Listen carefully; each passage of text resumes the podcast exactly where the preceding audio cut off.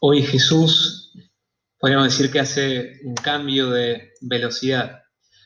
Es como imaginamos, imaginemos que iba por la Panamericana, el carril del medio, y de repente pone el guiño y pasa al carril rápido en este domingo. Porque hace dos domingos venía hablando de lo que será el juicio final, pero a modo de parábolas.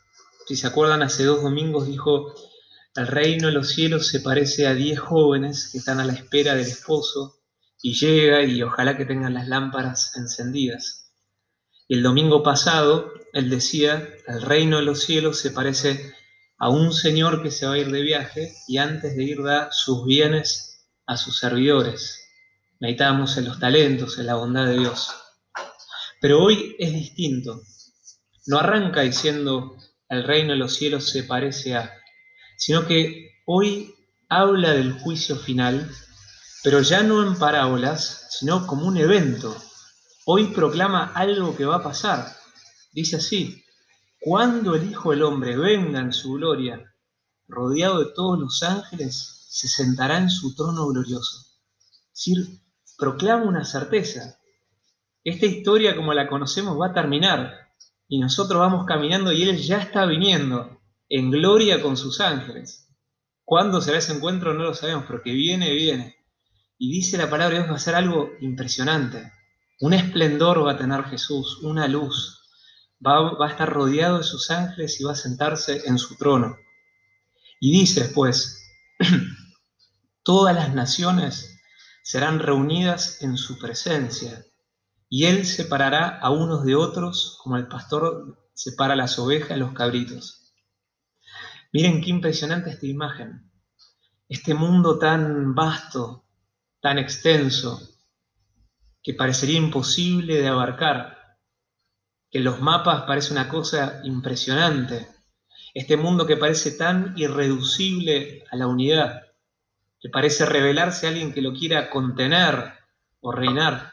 Lo que dice la palabra de Dios es que todo este mundo que parece tan grande, un día va a estar en las manos del rey. Vino de él y un día va a estar en sus manos.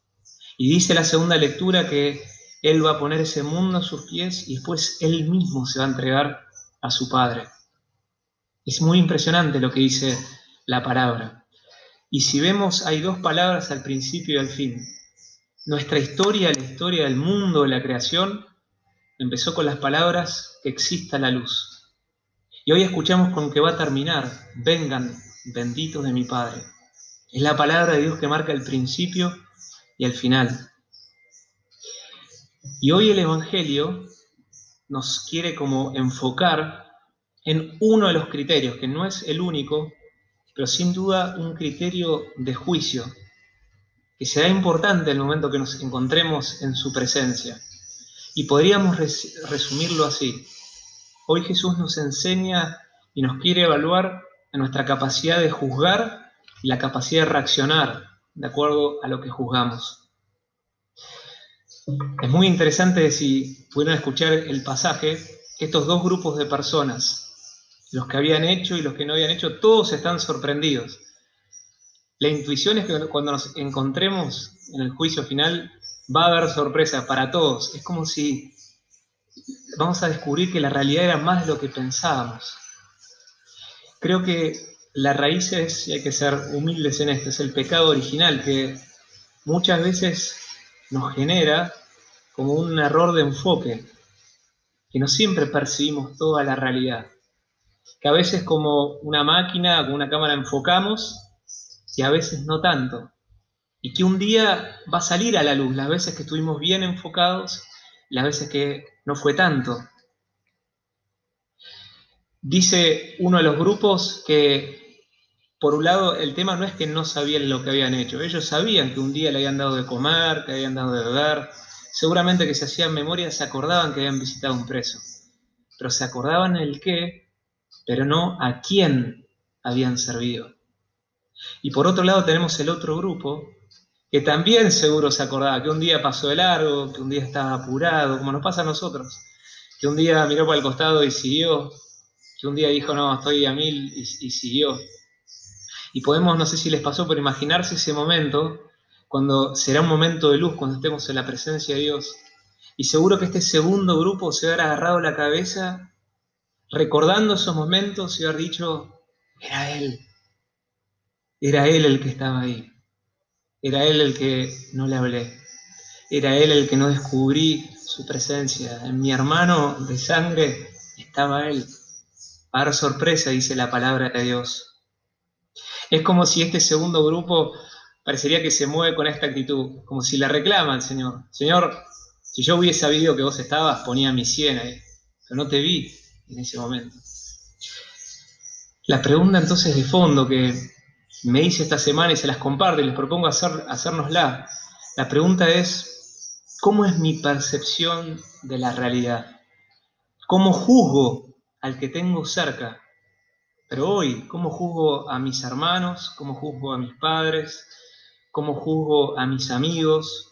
¿Cómo juzgo a los que la providencia me pone cerca? ¿Cómo soy de juzgar a los que están en mi ambiente. Y aún una pregunta más profunda, ¿soy capaz de poner en duda mis juicios? ¿Soy capaz de dudar de mi valoración de las cosas? He aprendido a desconfiar que a veces no juzgo o no veo toda la verdad, que a veces tengo una mirada parcial. Esta es la pregunta de fondo que hoy me parece que nos plantea el Evangelio.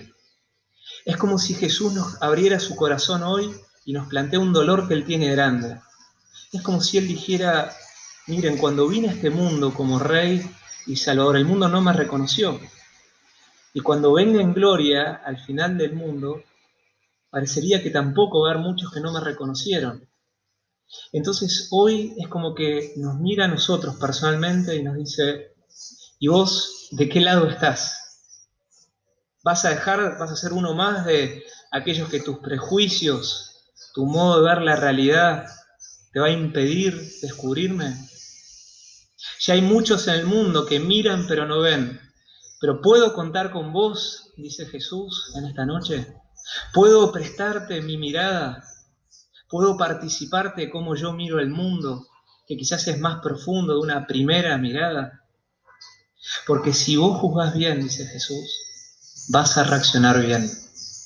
El problema de fondo es que tanto unos como otros juzgaron mal y por eso reaccionaron mal. La semana pasada terminé de leer una biografía apasionante que se las recomiendo. Eso de la vida de San Martín de Tours. Se llama El apóstol de las Galias. Es medio peligrosa esta biografía porque si la lees de noche no te podés ir a dormir. Es impresionante. No sabes lo que es la vida de este hombre. Él vivió en el siglo IV cuando el imperio romano ya estaba en decadencia y venía de una familia muy noble. Su padre había sido tribuno, había tenido una gran honra en la legión romana y cuentan que él ya a los 23 años tenía por delante una carrera militar impresionante, apuntaba como el próximo casi emperador, era impresionante la hidalguía que tenía, el esplendor que dicen que tenía cuando cabalgaba en ese tiempo. Dicen que tenía una, nobleza, una dignidad y tenía una autoridad a los 23 años. Bueno, la historia de su conversión tienen que leerla en el libro, no se las cuento que es impresionante, pero básicamente su conversión, el fondo es un cambio de a quién servir. Él en un momento dice, es demasiado poco ser soldado de las águilas. Las águilas eran, eran las banderas del imperio romano. Ahora voy a ser soldado de Jesucristo. Dice, necesito estar en un reino que no tiene fin. Y entonces dice, Señor, ya fui soldado en el mundo, ahora contá con un soldado para tu reino. Pero el punto es entonces que cuando él tiene esa intuición y lo que significaba, porque su padre lo iba a desterrar, su padre adoraba a los dioses romanos, así que sabía lo que él significaba, empieza a prepararse para el bautismo, que en ese tiempo era algo muy, muy serio. Se preparaban por meses y muy, muy, era algo muy sagrado. Y entonces en un momento, él cuando estaba preparándose para el bautismo, sale a hacer un recorrido por lo que sería la actual Francia. Hay una escena impresionante, que están llegando a un pueblo, era un día de mucha tormenta, tormenta de nieve, hacía un frío impresionante. Él iba adelante y atrás iba un escudero de él, porque en ese tiempo los soldados de más dignidad tenían como un escudero, alguien que estaba a su lado. Y cuando estaban franqueando las puertas de la ciudad, ve al costado un mendigo, estaba tiritando de frío. Y escucha que ese mendigo le dice, caridad, buen señor.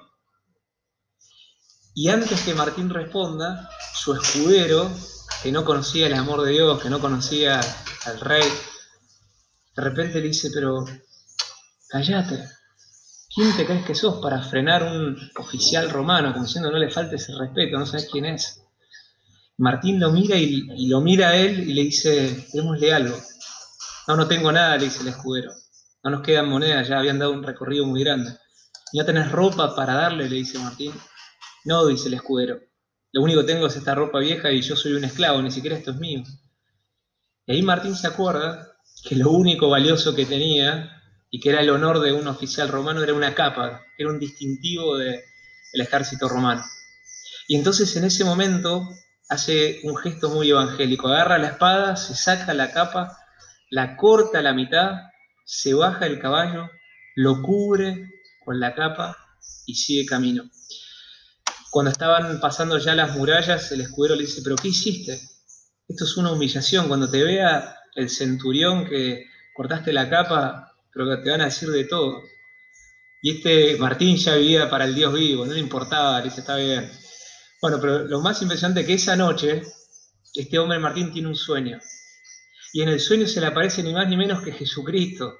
Se le aparece en la gloria, como dice el Evangelio de hoy, con sus ángeles. Lo ve a Jesús resplandeciente que viene como cuenta el Evangelio de hoy. Y el detalle es que cuando lo mira de cerca, ve que Jesús tenía el medio manto que él le había dado al mendigo. Y Jesús mirando a todos los ángeles, le dice, este es el manto que me dio mi servidor Martín. El escudero había mirado pero no había visto. Se ve que cuando pasó por ahí tenía sus prejuicios. Pero atrás pasaba un hombre de Dios, un hombre del Espíritu, que vio más profundo. Imagínense lo que sería que todo lo que hayamos dado un día lo vamos a encontrar a Jesús con todo lo que hemos podido dar. Va a ser impresionante.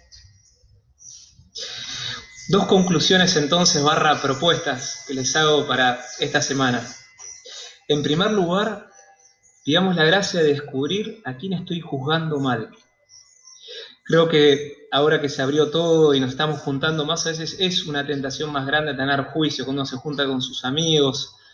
A veces es, no es tan fácil no hablar mal de alguien cuando aparece.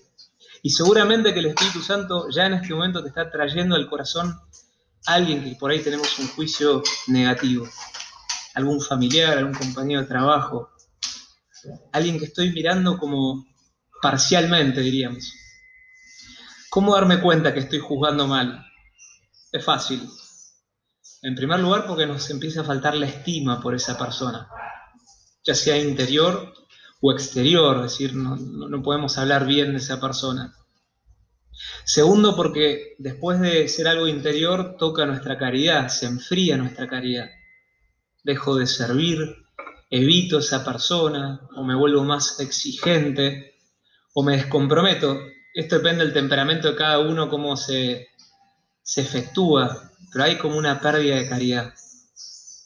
Y bueno, la gran buena noticia es que en esta semana Jesús te está esperando en esa persona. Está oculto. Quizás uno podría decir, está súper escondido, pero está en esa persona, te está esperando es el más pequeño de tus hermanos, pero ahí está Jesús. Y hay una promesa que hay para vos y para mí en esta semana. Y seamos más radicales, incluso imaginemos que podríamos decir, de esta persona no hay nada bueno que tenga para decir, sinceramente, no hay nada bueno. Bueno, todavía estamos juzgando mal. Porque esa persona, en el fondo, fondo, abajo de su maldad, es un hijo de Dios. Es alguien que vale la sangre de Jesús. Y por eso llegar a descubrir la presencia de Jesús implica lucha en la vida espiritual. Porque lo más fácil es ver parcialmente. Es ver lo que mi inteligencia, que es limitada, puede ver o captar. Y por eso hay que pedir al Espíritu de Dios que lo pueda ver como el Hijo de Dios ve a esa persona. Por eso los animo y me animo a forcejear un poco, hasta que logres al menos conectar con eso, que esa persona es un Hijo de Dios. Ha sido lavado con la sangre del Cordero Jesús lo ama a esa persona. Y entonces que como un primer paso podamos decirle, Señor, perdón la verdad. Perdón si no te reconocí. Y hacer una decisión. Ya no quiero ignorar o odiar a quien tú amas, Señor. Es como incompatible esas dos cosas. No puedo amarte y odiar al que tú amas. Hoy tomo una decisión. Ese es el primer paso. Y el segundo paso es, después de juzgar bien, reaccionar evangélicamente. Una pregunta que podemos hacernos es, ¿qué haría por esa persona si yo descubriese que Jesús vive en él o en ella? ¿Cómo oraría por esa persona? ¿Cómo le hablaría? ¿Qué tiempo dedicaría a esa persona? ¿Cómo lo trataría? ¿Tendría palabras de perdón? ¿Cómo me vincularía con alguien que, en cual vive el Hijo de Dios? O acordándonos de San Martín, ¿qué manto necesita de mi parte esta persona?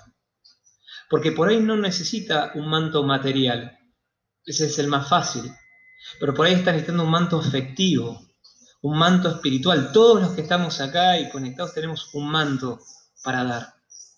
Y entonces esa es la segunda pregunta, ¿cuál es el manto que yo tengo para darle a esa persona? Bueno, ojalá que esta semana podamos luchar para llegar a lo profundo, desconfiar de nuestra primera percepción del, prójimo, corregir la mirada y poder reaccionar. Y ojalá que ya incluso esta semana vamos a escuchar al final del día, ojalá que sean las palabras al final de nuestra vida. Hoy dice Jesús, vengan benditos de mi Padre y reciban en herencia el reino que les fue preparado desde el comienzo del mundo.